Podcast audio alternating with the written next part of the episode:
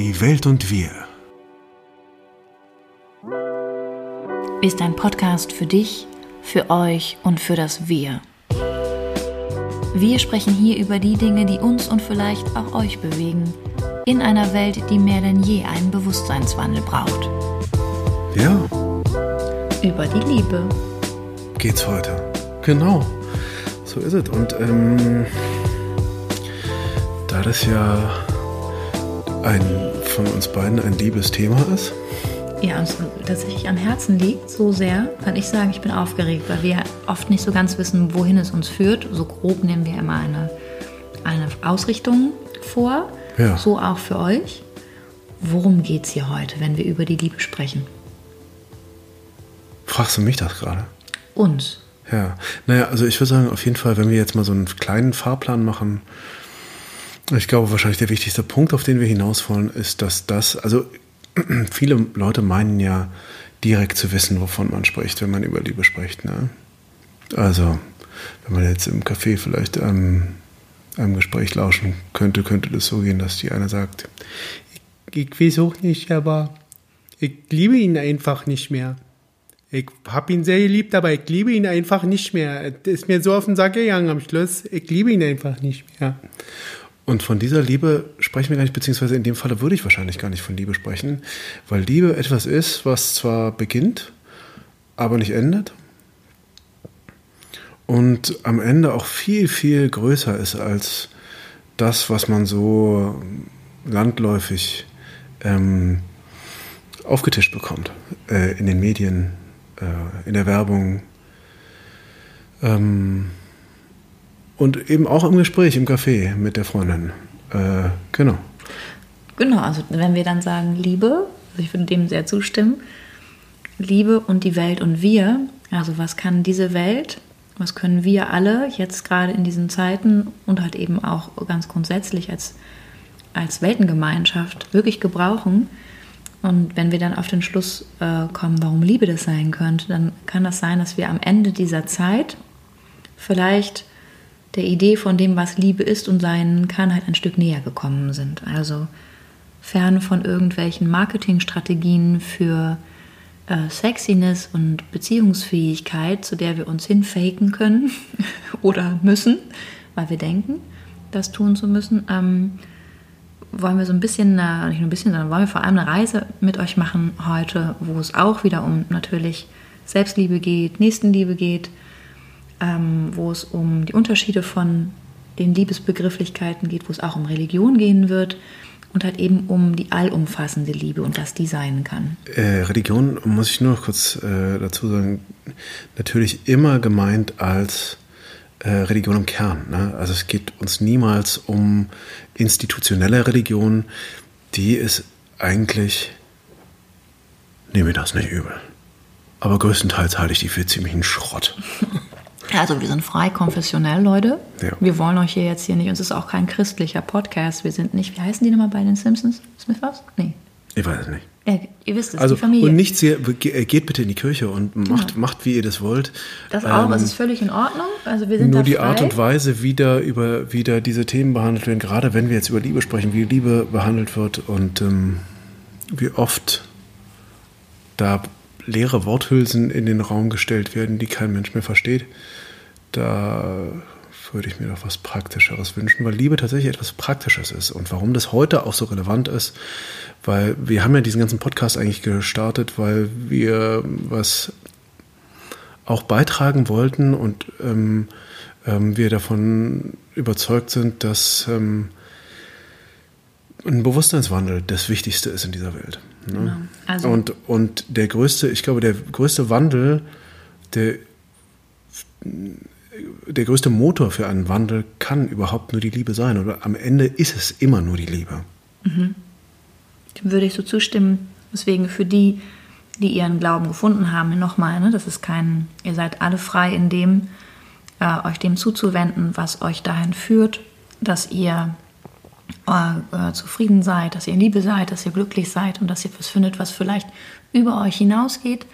Wir starten tatsächlich außerhalb der Reihe mit dem wohl populärsten Bestseller, ähm, Der Bibel? Ich weiß, ihr denkt jetzt Harry Potter.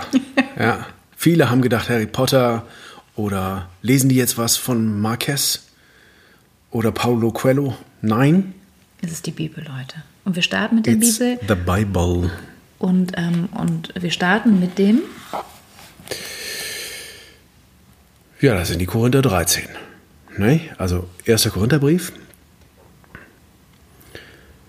Ähm, genau, ich lese einfach, lese einfach mal los, weil es nämlich da ums Thema geht und wir ganz schön finden, was da gesagt wird.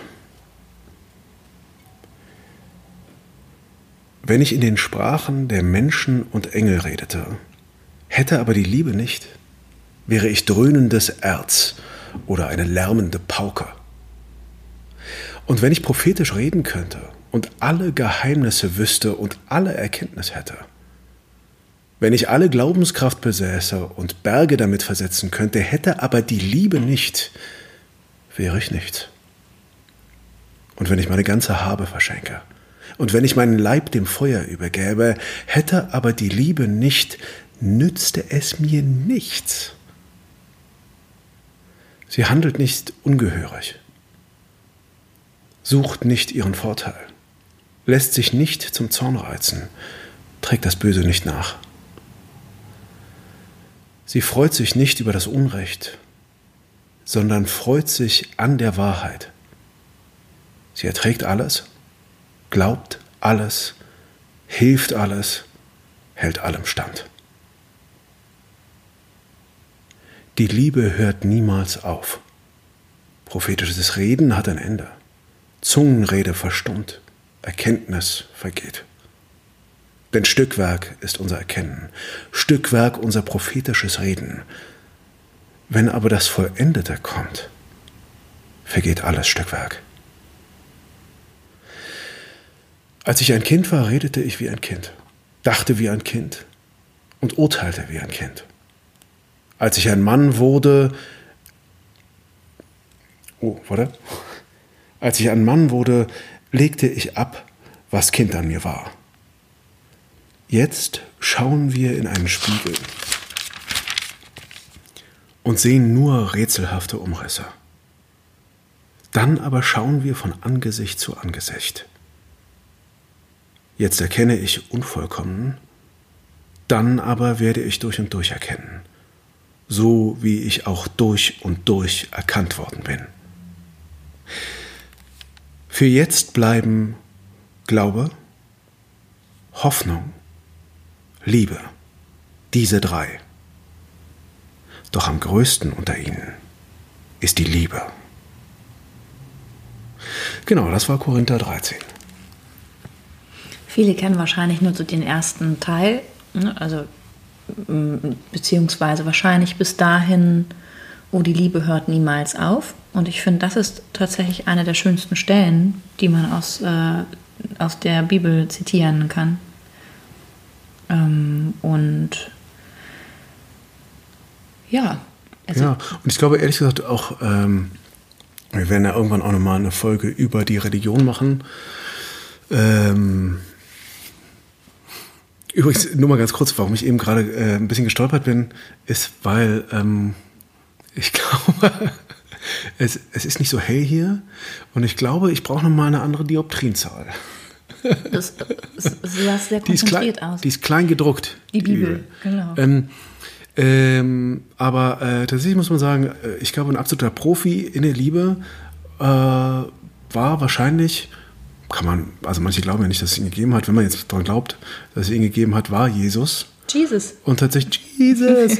und tatsächlich auch einfach ein, ein, ähm, ein Lehrer, um genau dahin zu kommen. Zu einer größeren Liebensfähigkeit für sich selbst und für alle anderen Menschen.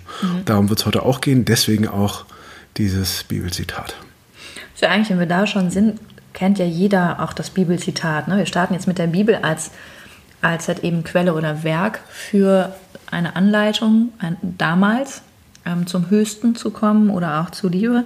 Das ist der, ähm, naja, den, den christlichen Religionen oder auch wie vielen Religionen in, in der Form, was halt Menschen auch daraus gemacht haben für sich, ähm, nicht gelungen, oft nicht gelungen ist. Ne? Das müssen wir nicht diskutieren. Dazu kommen wir halt immer noch mal zu einer anderen Form und Folge. Aber nicht gelungen ist, zur Liebe zu zu kommen. Liebe und zu Mhm. Wüsten. Also zu einer müssen Liebesfähigkeit. Ja, zu einer Liebesfähigkeit, da müssen wir nicht drüber sprechen. Das ist nochmal ein, wirklich ein ganz anderes Thema. Ähm, ne, aber jedem sei halt eben erst einmal der Glaube an das, was für ihn halt eben dann für den einen Gott ist oder die Liebe oder das Höchste oder irgendetwas, das uns zusammenhält. Also jeder hat da seinen Namen gefunden. Ne? Und in dem Sinne sprechen wir auch heute von Gott. Also ne, ihr möget alle dem folgen wollen, wohin euer Herz euch ruft. Und wenn es wieder noch ist, also folgt dem, aber das ist halt eben dann die Definition von unserem Gottesbegriff hier heute. Na, also jeder hat da seine, Ja. seine freie Entscheidung. Ja, und auch wenn es Atheisten unter euch gibt, die zuhören, dann ist es auch so, wir reden dann sozusagen von dem höchsten Guten, zu dem ihr in der Lage se- Genau, äh, als seid. Mensch, in Als eurer Mensch, menschlichen Aus, Ausformung eurer, eurer Tat, ne? Genau. dem, was sie tut. Und getreu dem Bibelzitat, liebe deinen Nächsten wie dich selbst, das ist vielleicht auch ein ganz guter Einstieg, weil das wäre ja auch was, worum es ganz viel geht, wenn es um Liebe geht. Sagen, ist denn Selbstliebe Selbstsucht zum Beispiel, ist oft was, was ich höre, wenn es um Selbstliebe geht. Oder liebt man nicht erst wirklich, wenn man sich ganz aufgibt und sich ganz opfert der Liebe oder dem anderen und ähm, was gibt es noch äh, für Ideen oder Gedanken, die wir so haben, ähm, würde ich sogar sagen, Selbstsucht ist tatsächlich eher eine Folge von fehlender Selbstliebe. Also etwas, was sich von einer anderen Form, in einer anderen Form des Konzepts selber erhöhen muss, um halt sich nicht diesem Schmerz auszusetzen, ne? dass es diesen großen Mangel in, im Kern gibt, der nicht ausgefüllt ist und es dann einfach ein Kompensationsversuch. Ähm, also für die, die sich das fragen, ich finde das eine ganz wichtige Klärung, auch erstmal, wenn es um Selbstliebe ist. Ist es dann selbstsüchtig? Bin ich dann egoistisch? Selbst verliebt. selbstverliebt. Das ist, Selbstliebe hat damit nichts zu tun, ne? sondern warum Selbstliebe halt eben eine Grundlage oder die Bedingung vielleicht ist auch für das Liebe deinen Nächsten wie dich selbst, also für eine freie Ebene von Bedingungen dem anderen auch zu begeben, begegnen, weil akzeptiert ist, was ist in der Begegnung, ne? also in dem Status quo. Und ähm, ja, ich, also deswegen auch nochmal, weil ich das auch aufgeführt hatte, muss man denn sich dem, dem anderen ganz hingeben und, äh, und uneigennützig ne, seine gesamte Liebe schenken. Ich glaube auch, dass das ein Ungleichgewicht ist. Das muss man vielleicht auch jetzt gar nicht mit euch so besprechen. Also ich halte das für höchst fragwürdig, weil ähm, was soll denn, wenn es in, in der Grundlage so entstand, aus dieser Konstellation und diesem Ungleichgewicht entstehen? Als nicht ein weiteres Ungleichgewicht und ein Mangel. Und halt dann eben auch eine fehlende Grundlage für Vertrauen und für, für Entwicklung. Das ist ja dann ein, eine konzeptuelle Einigung dann für du machst so und ich mach so. Also sind wir da auf einer Geschäftsebene. Ne, Die es auch gibt, sehr oft, muss man auch ganz klar In sagen. Beziehung jetzt, In in Beziehung. Genau, sind wir bei, dann haben wir natürlich auch ein Ungleichgewicht von Liebe, da sind wir bei der Mutterliebe. Das ist halt eben auch was, was ich nochmal abgrenzen würde, weil die sehr wohl halt eben auch eine große oder umfassende Veränderung für eine Frau ist und halt auch hatten wir in Bindung und Beziehung die Grundlage von menschlicher Bindung und Beziehung für alle Begegnungen wie Freundschaft, Liebe und auch der, der Weg in die Welt hinaus. Und bei der Mutterliebe ist es halt eben die Liebe der Mutter zum Kind, die eine Ungleich, Ungleichheitsbeziehung in der Psychologie ist. Das heißt, ähm, das Kind braucht Hilfe und die Mutter gibt ihm diese erst einmal. Und die Mutterliebe bedeutet halt hier nicht nur dafür das Wachstum des Kindes und für die Versorgung zu, zu sorgen, sondern schließlich auch ähm, im Loslassen von dem Kind, ne, wo dann halt eben auch der Vater beispielsweise eine andere Funktion und Rolle führen, übernehmen kann, das Kind auch anders weiter in diese Welt halt so zu führen, ne, von der Mutter zu lösen und so weiter. Also Liebe bedeutet dann halt in dem Sinne auch auf der menschlichen Ebene immer wieder die Bereitschaft auch, sich verbinden zu wollen und sich aber eben auch im Sinne des anderen zu lösen.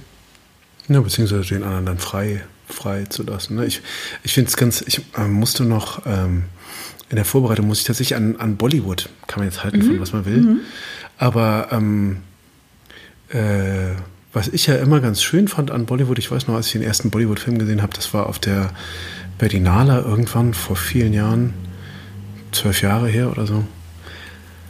Und war ganz, ganz überrascht, weil ich dachte, ich kann damit nichts anfangen.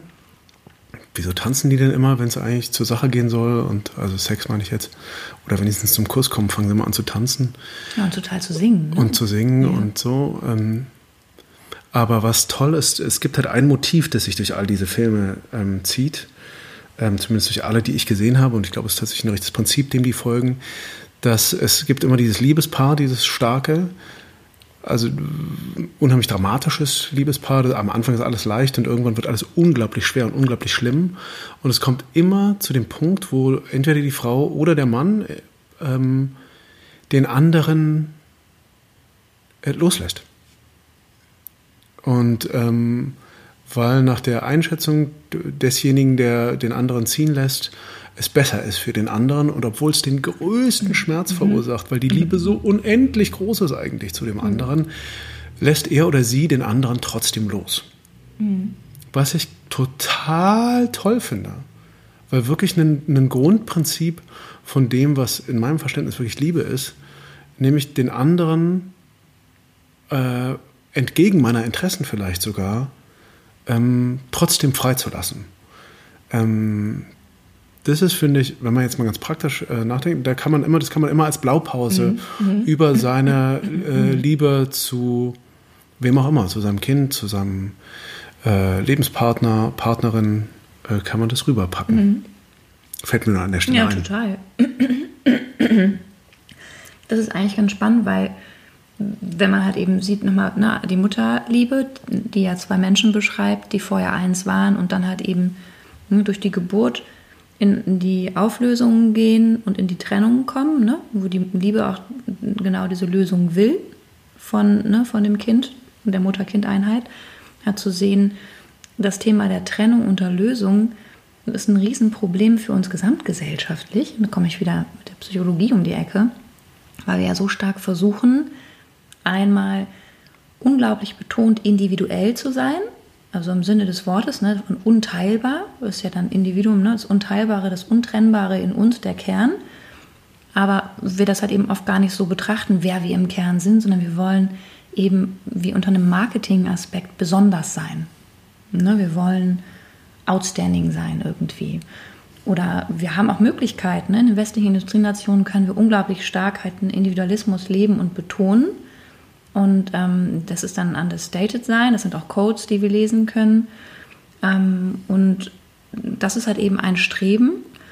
Und dabei wollen wir aber eigentlich auch, also ist ein anderes Bedürfnis, in, eine, in die Trennung vermeiden. Also wir versuchen auch immer eine Zugehörigkeit herzustellen zu einer Gruppe oder einer Gemeinschaft, mit der wir uns verbinden können, theoretisch. Und dann halt in der Paarbeziehung wenn es halt im Außen das nicht gibt, das ist ja noch okay und verkraftbar, da muss es dann auch unbedingt sein, das Untrennbare. Da müssen wir unbedingt verschmelzen, da müssen wir unbedingt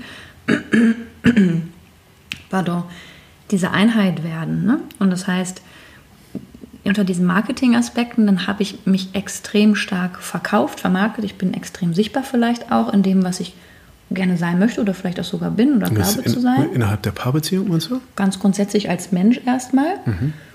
Und versuche halt aber eben in diesem hohen Streben, ich will unbedingt, ähm, will unbedingt ähm, außergewöhnlich sein und möchte trotzdem aber unbedingt auch konform bleiben. Also ähm, ich möchte unbedingt einen, einen, eine Übereinstimmung haben ähm, wie eine, dass wir alle gleich sein dürfen. Also wir dürfen auch, äh, wir haben halt, wir sind alle auch eins. Ne? Da gibt es dann auch so einen, einen Punkt von, ähm, das hast du heute so schön beschrieben, äh, mit dem in Grund und Boden gelächelt. Was hast du da noch gesagt? Da musste ich so lachen. Ähm, Was hast du denn? Du, ähm, wenn wir jetzt von ja, aber ich weiß gerade noch nicht, wie es in. Ich, wir, haben, wir haben uns über die Leute unterhalten, die ich als äh, Esoterik-Terroristen bezeichne die einen dann an Grund und Boden lächeln. Ja. Genau, also ich glaube halt, erst einmal, für, für die meisten Menschen geht halt eben es bei, dem, bei der Liebe darum, vor allem geliebt zu werden und nicht unbedingt um die eigene Fähigkeit zu lieben. Mhm. Ne?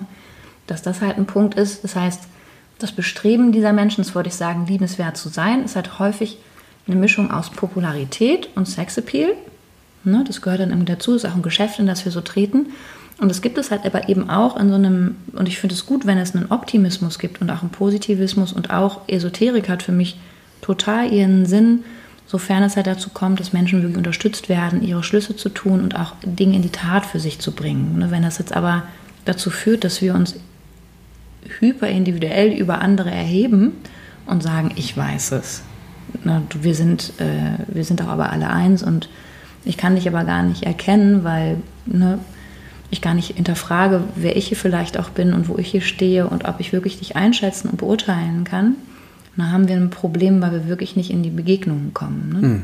Dann bleibt halt als Begegnung nur noch äh, die, die Zweierbeziehung, wie auch immer die gelagert ist, wo wir maximal miteinander verschmelzen müssen. Also wenn wir die Akzeptanz und die Offenheit, also auch Liebe, vielleicht für den anderen da nicht aufbringen können, zu gucken, wenn es ein Konzept ist, was ich so noch gar nicht kenne und ich vielleicht auch noch gar nichts weiß, ich aber davon ausgehe, alles zu wissen, ähm, kommen, bekommen wir halt ein Problem in dem Kontakt und werden halt eben immer stärker auch im, in der Beziehung zueinander getrennt. Das will mhm. ich damit sagen. Also wir leben hyperindividuell, hyper im Kontakt also wir haben vermeintlichen Kontakt, aber der Kontakt ist nicht gleichzusetzen mit einer wirklichen Verbindung, wo wir uns begegnen können. Hm, nee, auch nicht in der Verschmelzung, weil die Verschmelzung ja auch dann, es geht halt immer um eine, äh, die, die Frage ist immer die Richtung.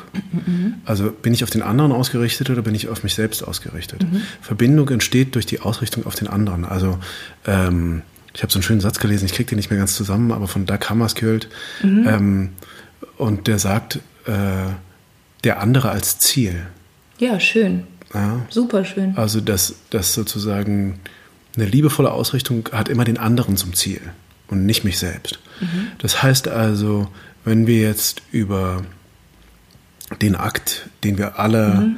den wir alle in dieser Gesellschaft so wahnsinnig suchen und der so wahnsinnig auch von der Industrie äh, gewünscht ist, nämlich die sexuelle Verschmelzung, wenn wir den dann endlich haben, ist er seltenst auf den anderen ausgerichtet, sondern er ist ganz oft auch darauf ausgerichtet, dass wir ein Gefühl von dem anderen bekommen. Mhm. Also sozusagen die Kulmination von allem, was wir aus der Paarbeziehung bekommen können, nämlich die Ekstase in der Sexualität, dass die dann auch auf uns ausgerichtet mhm. ist und mhm. nicht auf den anderen. Mhm.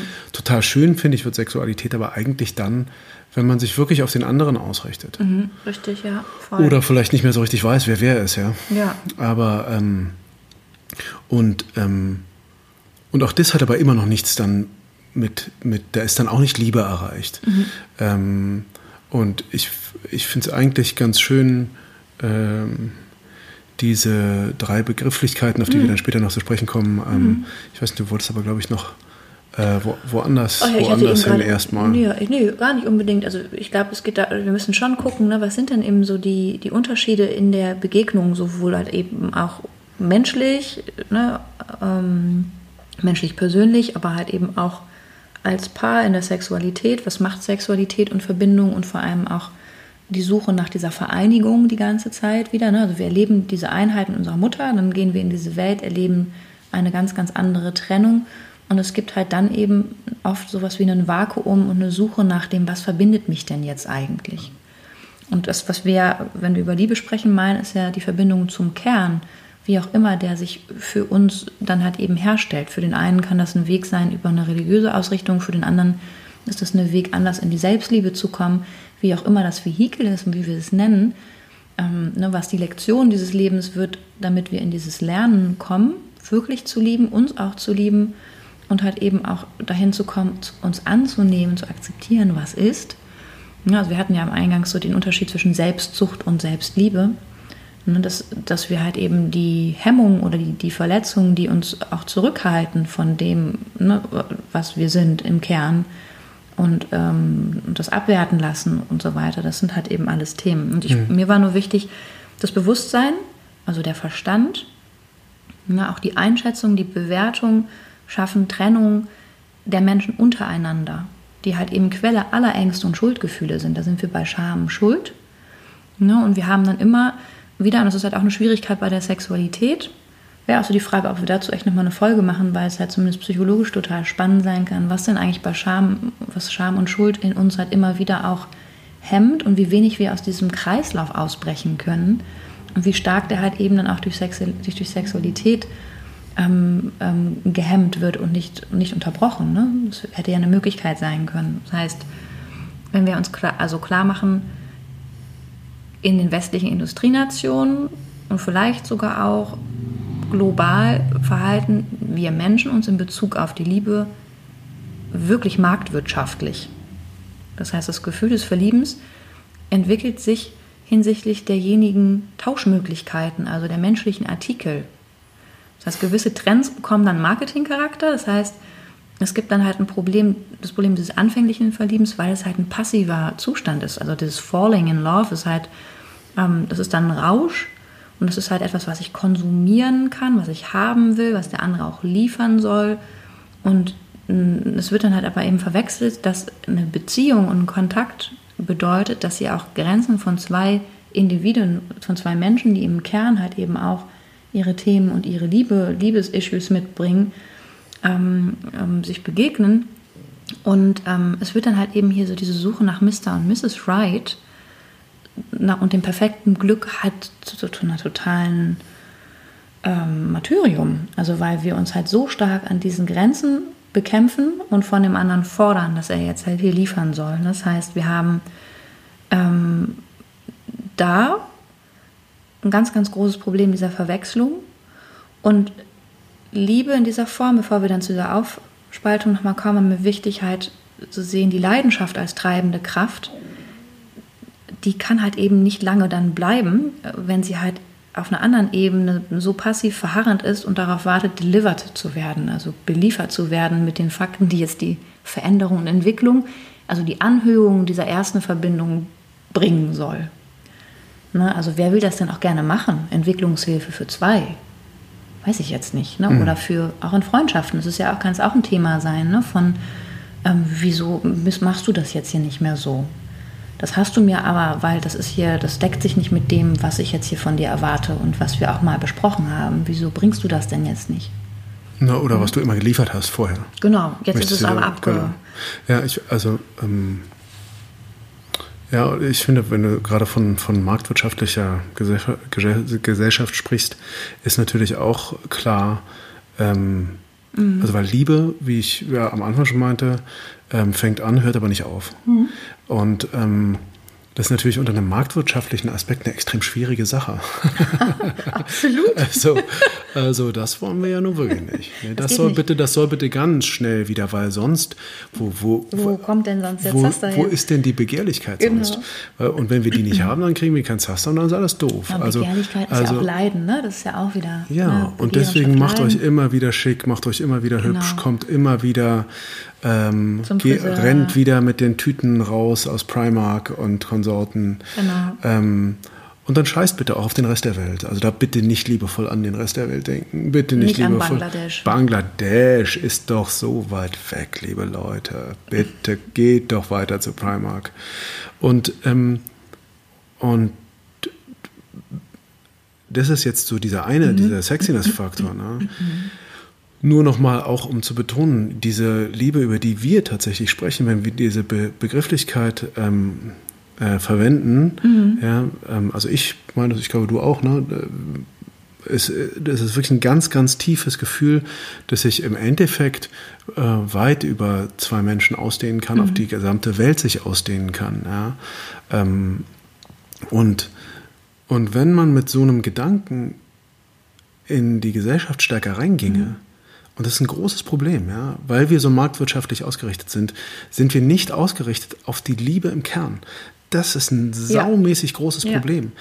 Deswegen stehen wir vor so vielen Schwierigkeiten. Ja, also jetzt nur mal, und das ist überhaupt kein esoterischer, sondern wirklich sehr praktischer Gedanke.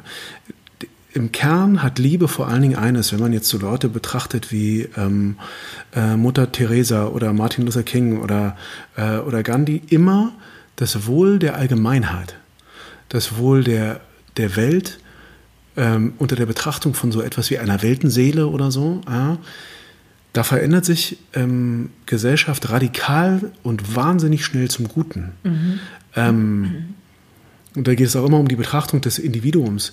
Wenn das jetzt in der Politik wäre, wenn es so eine Betrachtung in der Politik wäre, äh, äh, gäbe, wie würde sich Politik dann verändern? Ähm, es wäre wesentlich weniger Angst. Es gäbe gar nicht mehr diese Idee von meine Partei muss jetzt irgendwie vorankommen, sondern es gäbe eigentlich immer nur die Idee, wer ist denn jetzt der Beste, um dieses Land zum Besten zu führen für alle Menschen, die da sind, damit es uns so gut äh, äh, wie möglich geht, dass, damit es der Welt ähm, und damit meine ich auch der Umwelt äh, am besten geht und dass wir mit allen Lebewesen auf diesem Planeten am besten, am besten leben können. Also äh, am Ende des Tages ist, ist, Liebe wirklich die größte Antwort auf alle Fragen ja, ähm, zur Lösung de, äh, unserer Probleme heute. Ja, auf jeden Fall. Ich glaube, das ist halt, es ist natürlich schwierig, jetzt so reinzugrätschen in, in ein System, das sich halt über, über eine gesellschaftliche Struktur aufgebaut hat, ne, vom Matriarchat zum Patriarchat und so. Aber ich finde auf jeden Fall muss es so radikale Reformen geben, dass wir dahin denken, was sind denn die Interessen der Weltgemeinschaft? Also wir denken ja. so fraktioniert, dass wir halt eben die, ähm, also und das haben wir jetzt, finde ich, ganz gut mit dem, mit dem Shutdown global, dass wir wirklich überlegen, wollen wir wirklich back to normal? War denn normal eine Welt, die halt eben die Ausbeutung und diese New Slavery, also die Versklavung von vielen Menschen mit niedrigem Bildungsstandard in in, äh, auf Kontinenten und Ländern, die halt eben ähm, ganz, ganz klar seit Jahrhunderten ausgebeutet werden. Ähm, wollen wir das wirklich erhalten oder haben wir jetzt tatsächlich eine Pflicht, ähm, uns halt eben auch auf die Grundbedürfnisse und Grundrechte der gesamten Menschheit, also Humankind, ne? also wirklich dann zu sagen, da sind wir dann alle Weltenbürger und dann kann man auch sagen, dann sind wir auch alle eins, ne? im Sinne von, wir sind eine eine Nation, wenn wir uns das ganz klar machen. Und es gelten halt eben für diese, also für diese Menschen auf dieser Welt und für auch diese Lebewesen auf dieser Welt gewisse ethische Rechte und die können nicht verhandelbar sein im, im Sinne von, das haben wir immer so gemacht und es gibt ein wirtschaftliches Interesse. Also, weil ich würde dir da total zustimmen. Wir haben da einfach auf allen Ebenen massiv äh, eigentlich sowas wie einen Call, dem wir folgen können oder halt eben nicht. Und wir brauchen da gar nicht so zittern von, was kann ich denn als Einzelner, sehr, sehr viel können wir hier als Einzelne auch verändern. Aber das ist, steht nochmal auf einem anderen Blatt. Ich stimme dir zu, was die Begrifflichkeit der Liebe angeht. Für mich ist eben Liebe auch so umfassend und groß, dass wir sie nicht oder auch auf allgemein nicht auf zwischenmenschliche Gefühle und Emotionen reduzieren könnten oder ein Miteinander, sondern es ist halt für mich auch so eigentlich stehe ich da mit einem Bein in der Metaphysik, also dem, dem Bereich, wo wir keine verifizierbare naturwissenschaftliche Grundlage finden können, wie wir Liebe denn vermessen können. Aber wenn ich dann sagen müsste, an was ich glaube, wäre meine Gottesbegrifflichkeit halt eben Liebe und damit bin ich dann auch jedem, mit jedem einig, der sagt, ich glaube an Gott oder ich glaube an Buddha, ich glaube an wen auch immer. Ne? Und das ist halt eben dann ähm, auch eine Einheit, die wir da finden können, ohne dass wir uns missverstehen müssen. Also wir können uns dann darauf einigen, dass es diesen Grundwert gibt. Hm der uns nicht trennen muss und der auch nicht äh, anderen Menschen das Leben nehmen muss hm. oder den Glauben. Und deswegen langer Bogen. Wir kommen zu nochmal der Aufteilung, die vielleicht einige von euch auch so kennen, die wir aber so wichtig fanden, ne, von Eros, Philia und Agape. Hm. Wolltest du noch was dazu sagen eigentlich? Zu Eros, Eros, Philia und Agape oder wozu jetzt? Nee, einfach zu, zu dem, was ich jetzt gerade so schon direkt übergeleitet habe. Nee, nein, nein, nein, das, nee, ist, ist, doch super. Nee? So. Ja. Also können wir sagen. Also ich meine, ja? wir haben es ja, wir ja schon angerissen. Ne? Eros, ähm, also Eros 4 und Agape sind halt, ist eigentlich, finde ich, wie kann man es wie, äh, wie Stufen betrachten. Hm, stimmt, schön. Äh, äh, am mhm. Anfang ähm, steht der Eros, ähm, vielleicht auch aus einem aus einem äh, urzeitlichen, ähm, aus dem primitiven Teil unseres Gehirnkommens ähm, dieses hechelnde mit der langen Zunge, was, was au macht jedes Mal, wenn irgendwas vorbeikommt, was irgendwie heiß und äh, heiß äh, vermeint zu sein und unser Gehirn schreit Art erhalten, Art erhalten, äh, bloß Randa. Oh Gott. das ist ja, ja, ja, naja, aber so primitiv ist es ja. Also, ja, ja leider, ähm, ist, leider ist es so. Und das ja. ist halt dieser, dieser Eros.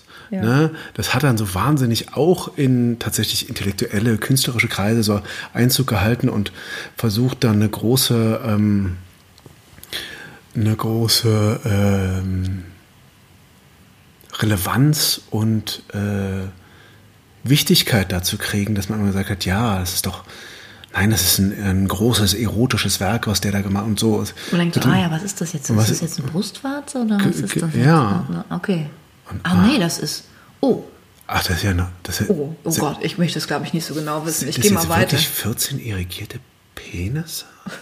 Das Und dann wird, immer, so dann, wird immer, dann wird immer gesagt, ja, das ist, äh, ähm, da, ja, nein, das ist, das ist, äh, das ist doch Erotik jetzt, das ist doch Kunst, verstehst du? Nee, es geht wirklich, es ist noch eine relativ primitive Auseinandersetzung mit dem, mit dem Menschsein. Und ich finde ja gerade in der Kunst, finde ich, interessiert mich mal eher das, was sich erhebt über diese Ebene.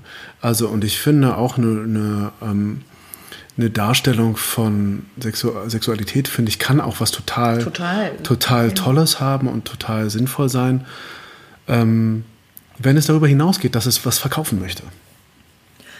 Ähm, wenn es Vereinigung zeigt, wenn es äh,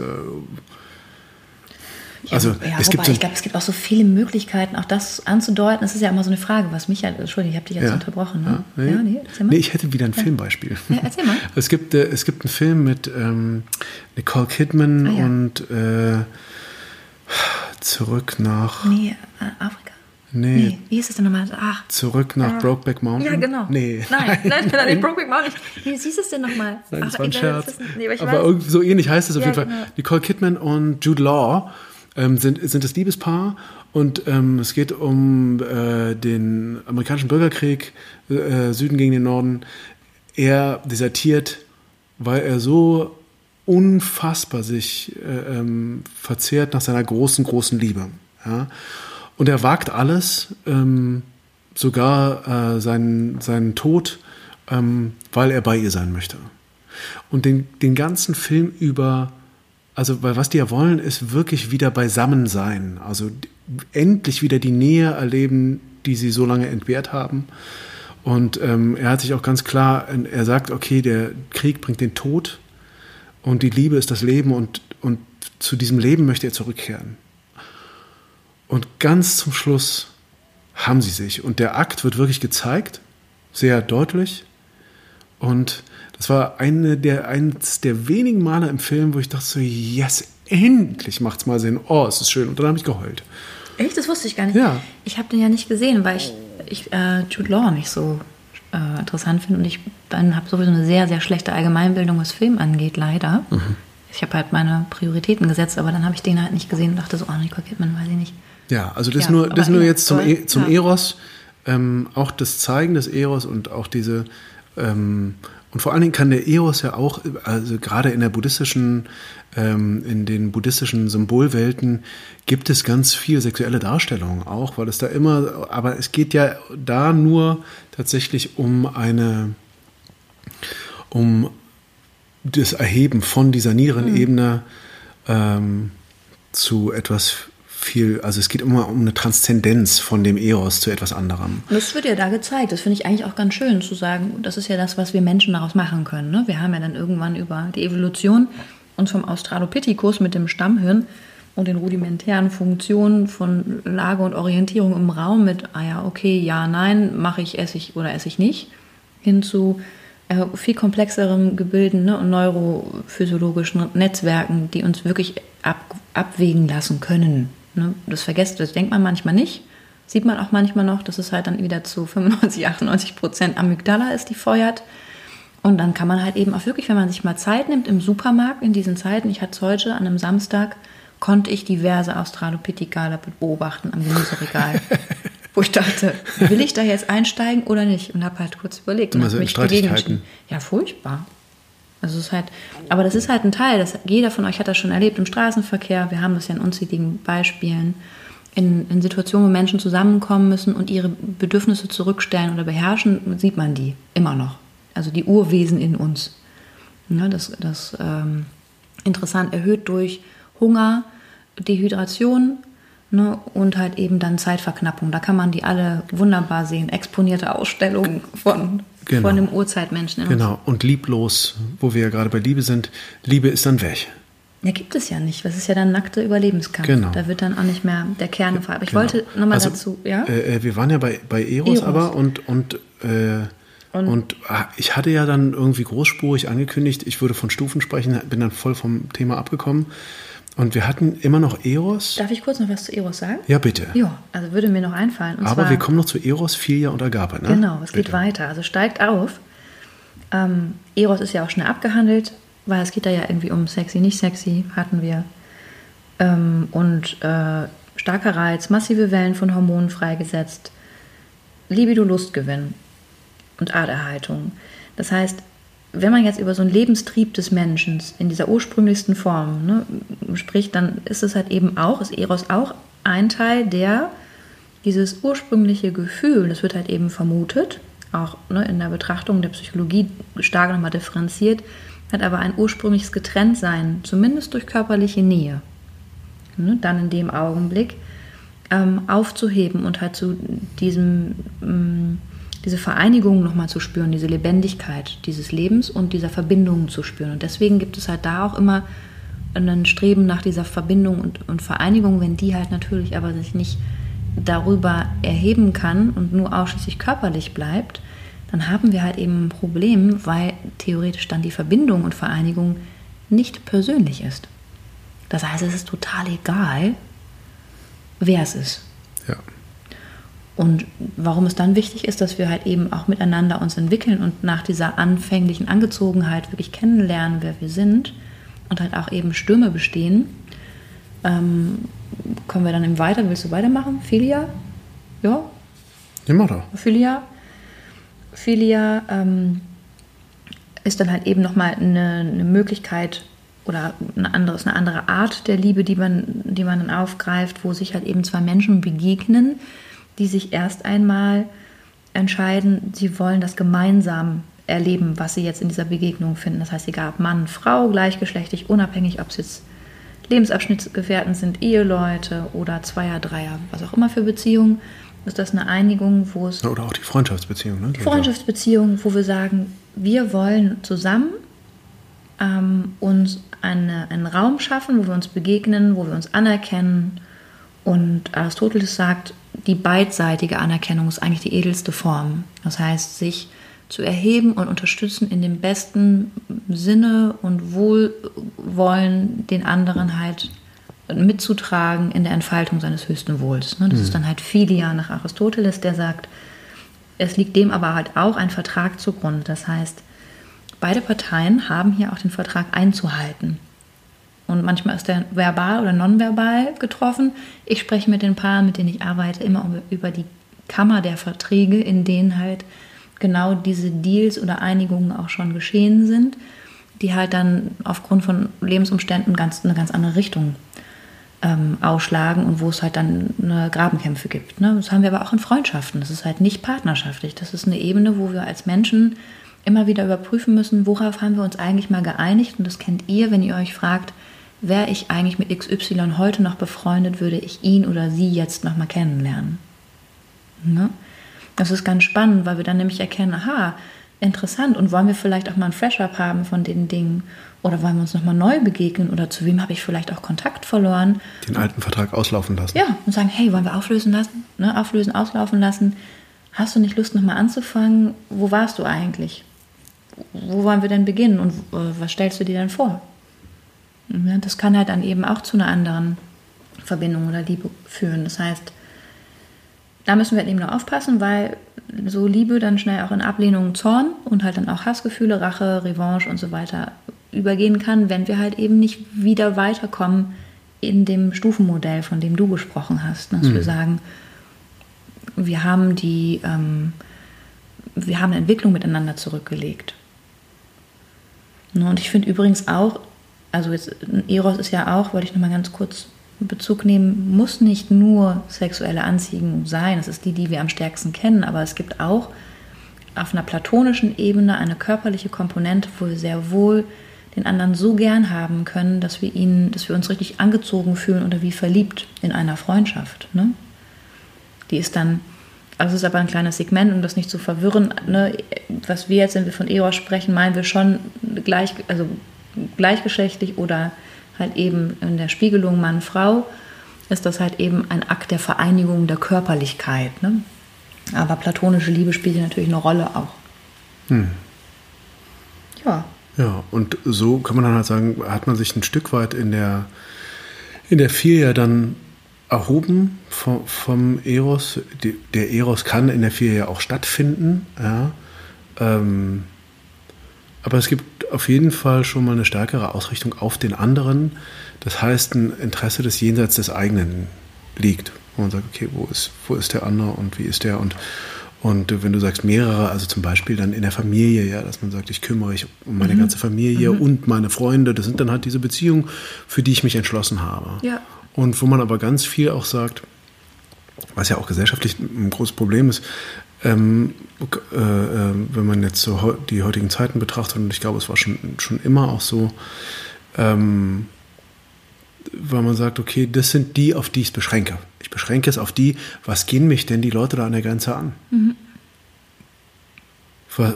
Was, also ja, ist schrecklich, dass die da in Griechenland jetzt in irgendwelchen Lagern, aber sind ja jetzt nicht meine Leute. Mhm. Aber es sind ja dennoch Menschen.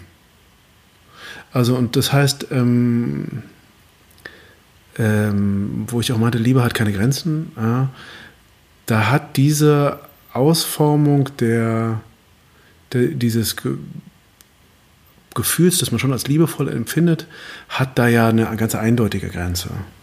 Das sagt die Leute, die da im Mittelmeer saufen, die sind mir egal. Ich kenne ihn, mhm. keine Ahnung, schlimm, ein Glück bin ich es nicht. Ja. Ähm, mhm. Und wirklich, wirklich äh, liebevoller Mensch würde ja dann sagen: So, oh Gott, ich, ich weiß gar nicht, was ich damit anfangen soll. Und, und ähm, tatsächlich ist Liebe auch immer ein Gefühl, wie du ja sagst, dass es in die Tat führt. Also dann, dass man dann auch echt sagt: So, ey, ich halte es nicht aus, ich fahre da jetzt hin. Ja, oder es muss ja nicht noch nicht mal eine Übersprungshandlung sein, weil das könnte ja auch, muss man halt überprüfen. Ne? Kann auch ein. Ja, kann auch heißt halt eben, ich, ich, aus dem ich werde jetzt jeden Tag für mich eben etwas entwickeln, was dazu führt, dass ich was, wo ich halt eben jetzt sehe, wo ich gestalten, mitgestalten, unterstützen möchte, ähm, sinnvoll ist und halt eben auch etwas verändert. Und das können wir alle. Und es muss auch gar nicht sein. Also es kann, es ist sehr wichtig halt, dass wir natürlich in solchen Brandpunkten untergucken und unterstützen. Aber was ich auch wirklich zu zur Debatte stellen würde, weil ich halt eben auch Projekte im Ausland kenne, die vermeintlich, ich sage jetzt nicht für welches Projekt im Ausland ich da gearbeitet habe, aber es war halt im, in den Randgebieten von China, ähm, äh, von Shanghai, Randgebieten von China auch schön, in den Randgebieten von China. Ähm, nein, aber äh, von, von Shanghai. Ähm, und das war furchtbar, weil ich halt eigentlich dabei zugesehen habe, wie ähm, äh, westliche äh, ähm, Ärzte und Indust Industrienationen, also Menschen aus der einer demokratischen Industrienation ihre Vorstellungen durchsetzen wollten, was jetzt hilfreich ist für Menschen in Not. Und ähm, das war so abschreckend und ich, es waren die mit die erschöpfendsten Wochen, die ich hatte. Ich glaube, es waren insgesamt 21 Tage. Ich war danach fix und fertig. Mhm. Weil es einfach auch keiner wollte, weil alle gemerkt haben, dass es gar nicht. Es hat überhaupt nichts mit den Bedürfnissen, nichts es hat nichts mit den Bedürfnissen zu tun, die da waren. Es war überhaupt nicht gelagert und es wurde überhaupt nicht kommuniziert, sondern es war ganz, und da dachte ich, ich habe so oft in, auch in dieser Zeit an Kolonialzeit gedacht. Mhm. Und das ist auch, es ist anmaßend von uns, ähm, manchmal zu denken oder zu glauben, zu glauben, zu wissen, was hier liebevoll ist oder was jemand braucht. Mhm. Ne, das ist, ähm, ich habe da mal einen, ähm, also es gibt, könnte unzählige Beispiele auch erzählen, es würde jetzt das zu lang machen.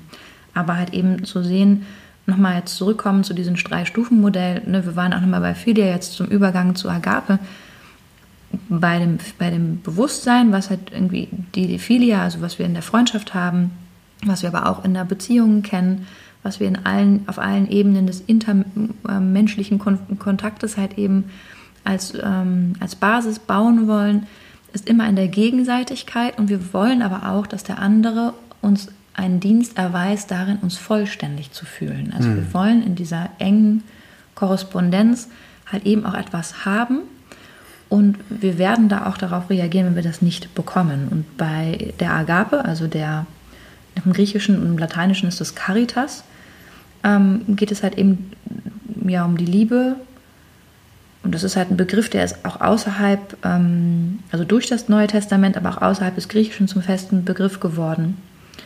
Ähm, und der entscheidet sich halt massiv von Eros und Philia und könnte dann als im Stufenmodell sagen, die Öffnung dahingehend, was halt vielleicht auch Liebe sein kann, wenn wir, ähm, wenn wir sagen, Agape hat nichts mit Zuneigung oder Beisammenwollen zu tun. Beisammenwollen? Beisammen sein. Ah, beisammen sein, sein wollen. wollen. Mhm. So, beisammen sein wollen. Agape wächst nicht und sie ist auch nie zu Ende. Also sie ist halt dann das, was sie ist. Sie ist dann da. Ja, Und sie ist Anfang und Ende und sie ist bedingungslos und unauflösbar. Also sie ist, wenn wir dann sagen, okay, was ist sie Also- denn dann? Ne? Um mit dem Anfangszitat zu sprechen, sie bläht sich nicht auf. Sie bläht sich nicht auf. Ja. Sie maßt sich auch nicht an. Ja. Sie ist langmütig und sie ist freundlich, weil sie halt auch nicht zöhnt. Ne? Also sie muss den anderen nicht, nicht zwingen oder einfordern und sie fühlt sich auch nicht betrogen. Ne? Nee, weil sie selbst ja schon ganz ist. Sie kann, ihr kann ja gar nichts genommen Es werden. kann ihr nichts genommen werden. Es gibt hier keinen Und dann Mangel. gibt es auch keinen Zorn, weil Zorn kommt ja immer aus einem, aus einem Ich will was und krieg's nicht. Genau. Ja. Das heißt also eine Frustration. Das heißt, wir können auch sagen, sie ist vor allem eins nicht. Sie ist nicht Trennung, sondern sie ist Verbindung. Ne? Und dann können wir sagen, Hm. Die ultimative, absolute Verbindung. Verbindung. ne? Sie ist die Antwort auf das, Hm. was wir suchen, wenn wir uns getrennt fühlen. Deswegen übrigens nur mal ganz kurz. Ähm, also ich glaube ja, wenn man über Liebe spricht, ist ein Gefühl sehr, sehr hinderlich immer. Das ist die Angst. Aber es gibt so äh, ein esoterisches Konzept, dass man sagt, ähm, Angst ist das Gegenteil von Liebe. Also ich glaube, das stimmt nicht. Ja, nur mal so ganz, ich wollte es gerne mal gesagt haben, weil tatsächlich für mich das Gegenteil von, von Liebe die Trennung. Ähm, in welcher Form auch immer. Ja. Die Trennung von der Liebe. Oder die Trennung. Überhaupt, äh, also ich glaube, alles, was nicht Liebe ist, schafft eine Trennung. Also man kann die Nicht-Liebe immer da vermuten, wo es eine starke, eine starke Trennung gibt. Ich glaube, Wo es ist- jemand so ja. bescheuert ist, zum Beispiel Mauern zwischen Ländern bauen zu wollen. Ja. Oder Ja, da haben wir ja auch diverse Beispiele. Ne? Das, ja. Also ich glaube, das ist ja, also an der, auf der Ebene lässt sich das halt eben leichter denken, zu sagen, äh, Liebe ist das Gegenteil von Angst und weil Angst halt eben so griffig auch für uns alle ist. Ne? Jeder kennt halt eben die Mechanismen und auch das Gesicht der Angst in seinem Alltag.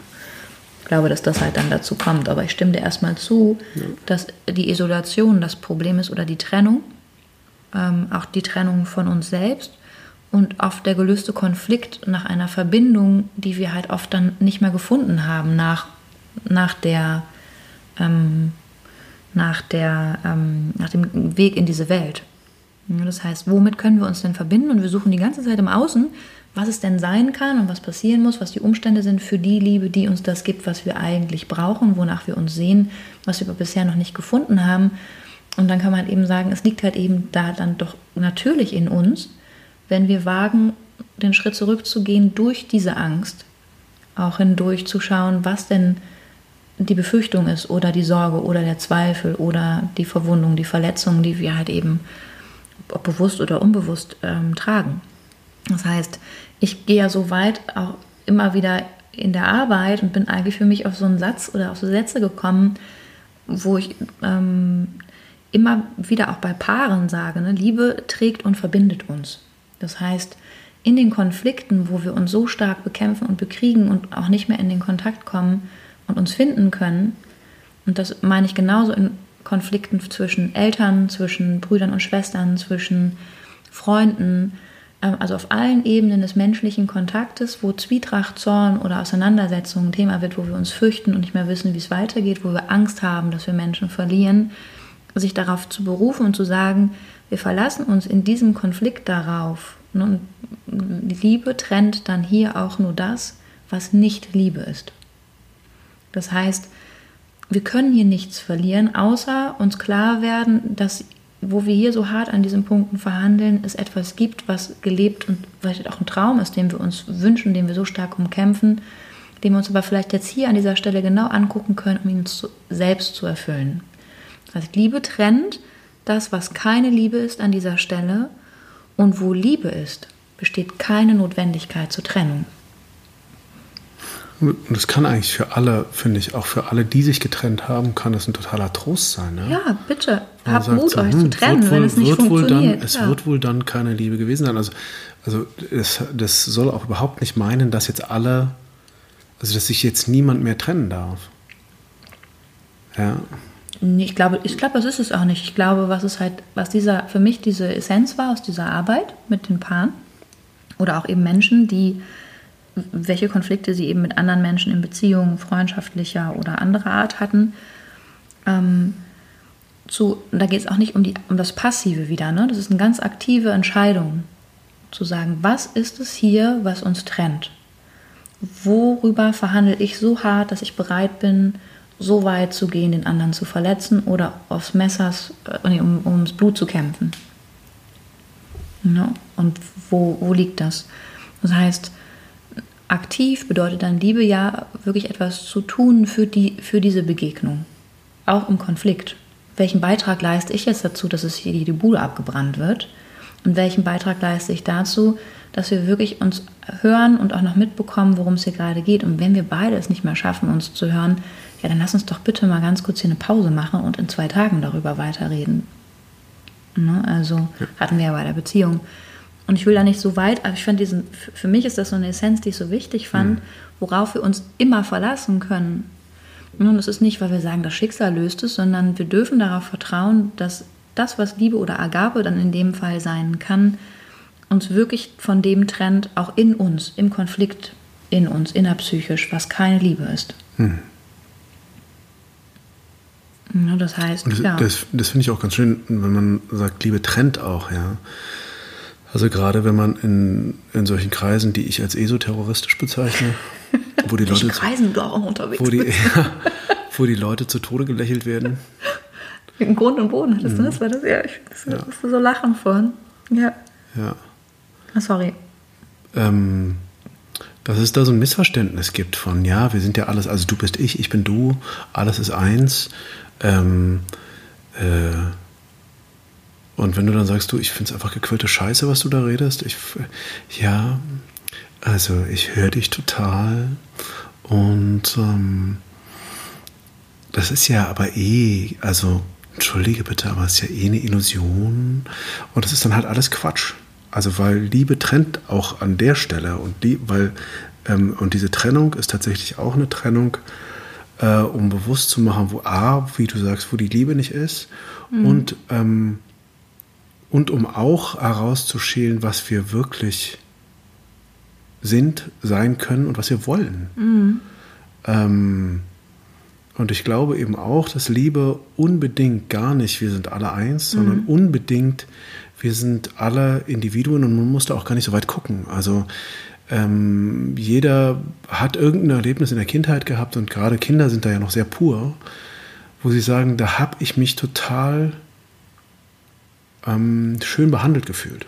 Meine Großmutter wusste immer, dass ich mein Brot gerne mit wenig Butter, aber viel Marmelade haben wollte. Und sie hat mir das immer genau so gemacht, wie ich das gerne wollte. Und sie wusste, dass ich, dass ich den, wie ich den Kakao trinken wollte und hat genau darauf geachtet. Und dann hat sie immer, weil ich das nicht mochte, diese, die Haut da von der, von der Milch oben weggemacht. Und das ist individuell und das ist schön und liebevoll. Und das ist jetzt natürlich ein sehr kleines Beispiel, aber das kann man auf alles weitere übertragen. Auch wir, wenn wir im Leben uns gesehen fühlen, und da meine ich, und natürlich ist der Grad schmal, ne, was dieses Gesehen fühlen angeht. Es geht ja nicht um eine Selbstbestätigung, ähm, um so eine egozentrische Selbstbestätigung oder äh, Neudeutsch sagen viele Ego, Ego-Bestätigung. Aber ich meine wirklich nicht, nicht diese, keine krankhafte Bestätigung von irgendwas Äußerlichem, sondern im Kern erkannt zu werden. Das empfindet jeder als was Schönes. Und ähm, Es geht ja eigentlich um den persönlich oder nicht persönlichen genau, Bezug. Ne? genau. Und Ja. das fühlt dann je- jeder fühlt sich dann persönlich angesprochen und das ist dann was Schönes. Ja. Und dieses Unpersönliche und dass wir alles eins wären, das ist, glaube ich, einfach irgendein komischer Quatsch. Und Ich glaube, man muss es klären. Ich glaube, in dem Augenblick muss man sagen, was meinst du damit genau? Also wenn du sagst, wir sind alle eins, wir- we are all human beings, One Nation, One Race. Also was, was das ist ein ne? super Kann man Gedanke, sagen, okay, ja, ah ja, dann sind wir das. Aber was meinst du damit genau, wenn du das sagst? Und wo, auf welcher Ebene möchtest du mit mir jetzt sprechen? Weil ich glaube, das kann man vielleicht auch gar nicht so pauschal dann abwerten, dann musst du irgendwie gucken. Aber ganz grundsätzlich gebe ich dir recht, wenn es halt dieses Voraussetzen ist. Ich weiß, wer du bist. Und du bist ich. Und das funktioniert halt eben nicht, wenn wir vorher nicht geklärt haben, ja, wo, woher bist, wer bin ich denn überhaupt, wer bist du und wo stehen wir und worüber reden wir gerade? Ne, weil wir dann halt wirklich dahin kommen, ähm, dann ist es halt eine, auch eine Lustbetonung von, ich kriege das von dir, dass ich jetzt dir, also ne, müssen wir nicht alle ausführen, ihr wisst genau, was wir meinen. Ja, diese Leute würden dir jetzt vehement widersprechen, aber ja. Ja, das ist in Ordnung, die können sich gerne bei mir melden. Kein Problem, meldet euch. Ja. Ich spreche gerne mit euch darüber, ich bin offen. Ähm, ich würde das halt, ich bin da halt eben genau und sage, auf welcher Grundlage reden wir? Was meinst du damit? Und würde ich das halt eben, wenn ich Zeit hätte, aus, aussprechen. Ich wollte sagen, was ich ganz schön fand gerade, zu sehen, ein Individuum zu bleiben, also das Persönliche, und festzustellen, dass man akzeptiert ist, wie man ist. Ne, Ich mag es, Oma, mit dieser dünnen Butter und der Marmelade und bitte bei dem Kakao. Und sie merkt es sich. Das ist das eine, aber zu spüren, bei aller Gemeinsamkeit werde ich auch als etwas betrachtet, was für sich steht. Das heißt, ich kann getrennt sein, also für mich stehen und mich doch verbunden fühlen in dem Augenblick. Gerade weil akzeptiert wird, dass ich für mich stehe. Ja. Ich stehe für mich und fühle mich doch verbunden mit dir, vielleicht sogar näher, als es, wenn es unpersönlich wäre. Und Liebe kann dann halt eben auch bedeuten, wenn wir halt eben uns selbst so nahe kommen, dass wir dann auch nichts mehr missen. Also wir auch bereit sind, auch all das zu geben, was wir haben, weil wir in der Kraft, in der Fülle sind. Uns fehlt dann ja nichts mehr, was noch ergänzt werden müsste. Das heißt, Es wären so gesunde Menschen wären da unterwegs. ja, und das können wir alle. So kräftige. Das können wir alle. Wir können das auch ab 60 und wir können das auch mit 86 noch. Ne, das gibt es. Meine älteste Patientin ist 86 Jahre. Die kann das. Und das heißt, zu sagen, man überwindet das Gefühl von Trennung ähm, dann an dem Punkt. Und dann hat nämlich auch Agape, also diese höchste Ausdrucksform dieser allumfassenden Liebe, die wir da meinen, über Liebe sprechen, hat dann eigentlich nichts mehr mit Nachgiebigkeit, Unterwürfigkeit, Aufopferung, Aufgabe oder Hörigkeit oder was auch immer man halt dann eben auch verbindet, was auch im christlichen Sinne so kalvinistisch, ne? ich muss dann für meinen den Segen, sondern es bedarf eines soliden Selbstwertgefühls, zu dem zu stehen, wer wir sind. Und das Selbstwertgefühl, es muss angstfrei sein, das halt eben auch zu zeigen. In seiner ganzen Verletzlichkeit gesehen zu werden.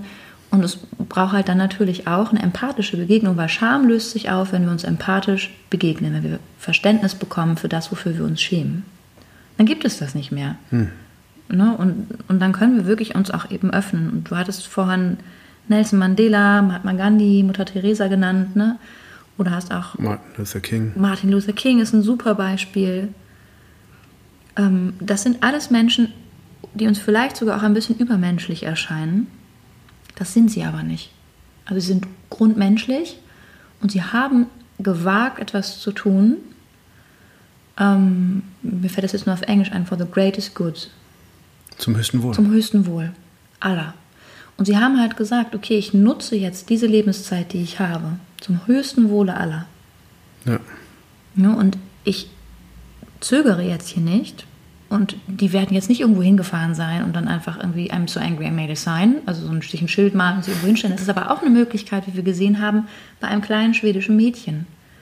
Wir haben alle Möglichkeiten, das Richtige zu tun. Ja. Und mit richtig meine ich nicht richtig oder falsch, sondern richtungsgebend. Das meine ich mit richtig, wenn ich von richtig spreche. Ja, Das heißt, ähm, Ja, und Es, muss, es muss einem auch nicht direkt gelingen, aber sich wenigstens in die Richtung auszurichten und überhaupt mal eine Idee davon zu kriegen.